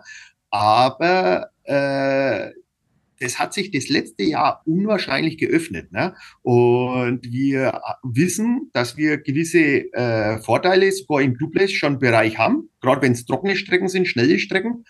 Ähm, und wir hatten noch nie so viele Anfragen von Fremden, die unseren Duplex jetzt fahren wollen. Die große die seit Jahrzehnten äh, Klebereifen fahren. Ne? Also die, die beschäftigen sich mit dem, mit dem, mit dem Thema. Ne? Und, äh, und ich weiß jetzt zum Beispiel auch, dass im Maas Mechelen äh, gerade Profis, also habe ich selber gesehen, äh, vier, fünf Stück den Schwalbe gefahren ja. sind. Also ich glaube auch, dass da Schwalbe mit sehr viel Schmerz und ihr auch mit sehr vielen Nachteilen über Jahre, was Verpflichtung angeht, ähm, weil es wird sich irgendwann auszahlen. Also wenn du so lange schon rumprobierst, testest, hast du einfach einen gewissen Vorsprung, den wird Schwalbe haben, wenn die anderen um, umschwenken. Und ich glaube auch, dass, das, das meinte ich von übrigens, ne, mit dem, dass es da zwischen euch und Verpflichtung von guten Fahrern stand, ne, dass da so ein paar Dinge gab, wie jetzt Material in dem Fall. Ich wollte es nicht so mhm. aussprechen, aber jetzt hast du es getan. und ähm, ich glaube, das wird sich auch, ja, es wird hinfällig sein irgendwann und dann äh, kriegt ihr vielleicht auch nochmal einen großen belgischen Fahrer oder Fahrerin oder aus Holland, schau her, wir haben ja jetzt auch äh, mit unseren Schweizer schon C1-Rennen gewonnen. Ne? Also von daher. Das funktioniert äh, schon. Das, es, es, also, Schwalbe gibt da ja auch das Beste, damit das Produkt immer noch besser wird. Sicherlich auch Felgenhersteller spielt eine große Rolle. Aber ich, ich sehe das jetzt auch nicht. Also, das wird eh kommen. Also, man kann jetzt irgendwie dem nachtrauern am Schlauchreifen, aber das wird eh passieren. Also. also das, das wird sich ja, nicht genau. aufhalten lassen. Und wie du sagst, umso früher, dass du dabei bist, umso mehr Erfahrungen hast. Und wie du sagst, wir haben natürlich auch äh, Zeiten mitgemacht, wo du sehr viel Nachrennen mit den Fahrern sprechen hast müssen und die wieder motivieren hast müssen. Ne? Aber äh, jetzt muss ich sagen, haben wir ein System, äh, gerade auch mit der Felge, die wirklich äh, äh, wettbewerbsfähig ist. Ne? Und auch jetzt die Großen einfach gezeigt haben, dass es funktioniert. Mhm. Ne? Genau. Super. Ja, aber das, noch einmal zur Schwalbe genau. zu sagen. Ich habe aber gedacht, das passt, das passt mit rein, weil ihr ja beide Schwalbe ja, fahren. Ja, ich, auch so ich fahre es auch ewig. Also im Cross, ja. äh, ich bin Ewigkeiten kein Schlauchreifen mehr im Cross gefahren. Also das ist wirklich, keine Ahnung, ganz am Anfang schon tubeless und ich fand es immer super. Ja. Ja, ich, also ich glaube, man muss da Technologie offen sein. Ähm, und äh, ja, also am besten hat es der Weize immer gemacht. Der Weize ist immer hingegangen und hat das Ding einfach gefahren. Ne? Und bis er dann umgefallen ist, und dann ist er gekommen und hat gesagt, der Reifendruck ist gut. Aber keiner hat gewusst, was er drin hat. Dann haben wir immer geschmissen. Ja gut, aber so muss es machen. Ne? Also, ja. also das, aber das ist halt, da kann man Philipp halt auch einfach nicht äh, genug loben. Ist natürlich gut, dass er jetzt bei Alpecin ist. Äh, aber er hat natürlich dem Team auch über Jahre jetzt noch gut getan, wenn er hätte da bleiben können. Aber der Schritt, den er gemacht hat, ist auch für ihn persönlich der richtige. Du, äh, also ich sage mit Weize, äh, den mit dem bin ich zum Beispiel schon in Kontakt gewesen, bevor er zu B&S mhm. gegangen ist. Da wollten ich schon zum Hermann holen. Aber da waren die Gespräche mit B&S schon relativ weit. Und, äh, und so sind wir eigentlich immer in Kontakt geblieben. Ne? Und, und, äh, und dann ist es einfach, äh, ja, wie, wie, wie hat er dann zu mir gesagt, wie dann ähnlich äh, ihn über, also nicht überzeugt oder halt, dass man zusammenkommen ist, hat er gesagt, also eins muss man dir schon anerkennen, ne? Hartnäckig bist du schon, ne? weil über die Jahre einen habe ich noch nicht so gehabt, der so hin an mir dran war, dass er irgendwann bei mir fährt. Ne? Ja. War jetzt nicht lang, aber äh, hat wahnsinnig viel Spaß gemacht, muss ich sagen, und hat viel Erfahrung mit reingebracht. Und ich hätte es mir auch gewünscht, dass er länger dabei ist, aber ich kann es natürlich nachvollziehen. Ne? Wenn die World Tour redet, dann kann man so ein kleines bayerisches Team. Aber wir haben immer noch guten Kontakt und das ist alles Genau. Gut. Und genau, was ich sagen wollte, ist halt, da ist es halt eine Klasse, das ist halt dieses Spielerische einfach so rumprobieren, bis, bis irgendwas kaputt geht und dann weiß man, dass es funktioniert. Aber ähm, ich glaube, das ist ein Prozess und wie gesagt, ihr seid auf einem guten Weg, auch mit den Schweizern und äh, hoffen wir, dass Judith die nächste deutsche internationale Topfahrerin wird, dass äh, mehr Mädels Bock auf Cross bekommen. Slash Gravel jetzt. Weil auch Caro braucht irgendwann eine Nachfolgerin. In fünf, sechs Jahren. also, also, ich sage dir mal eines, äh, an uns soll es nicht scheitern, wir werden alles dran setzen. davon, davon gehen wir aus. Ja. Ähm, Stefan, vielen Dank. Ähm, das war, war ein sehr interessantes Gespräch. Äh, ich hoffe, die Leute fanden einige Passagen äh, nicht, nicht zu äh, fordernd, aber ähm, genau, danke dir für die Zeit und wir sehen uns sicherlich irgendwo bei einem Crossrennen, weil wenn nicht, vielleicht sogar bei Gravelrennen nächstes Jahr. Also das, du kannst dann auch gerne wieder vorbeikommen. Also du bist ja noch nie da gewesen, aber äh, bist herzlich eingeladen. Bei mir gibt es auch immer ein Espresso. Tara, Sehr auch. gut, das lockt uns auf jeden Fall an. okay, danke dir. Wir geben uns das Mühe, vorbeizukommen. Überhaupt kein Problem. Danke dir. würde, ich, mich freuen. Und danke nochmal für die Einladung. Wie gesagt, ich hoffe, ich habe ein bisschen einen Einblick vom, vom Team geben können. Äh, auch die Hintergründe, eine ganze Geschichte. Und äh, es war auf jeden Fall alles ehrlich gemeint und alles ehrlich gesagt. Und so bin ich auch und äh, ich hoffe, dass das irgendwo auch rüberkommt. Auf jeden Fall, äh, wir haben uns jetzt ja. auch ausgesprochen, mehrmals, von daher äh, alles wieder auf Null. Danke dir. alles klar. Danke. Okay. Dann wünsche ich euch einen schönen Abend Dir noch. Ne? auch. Ciao.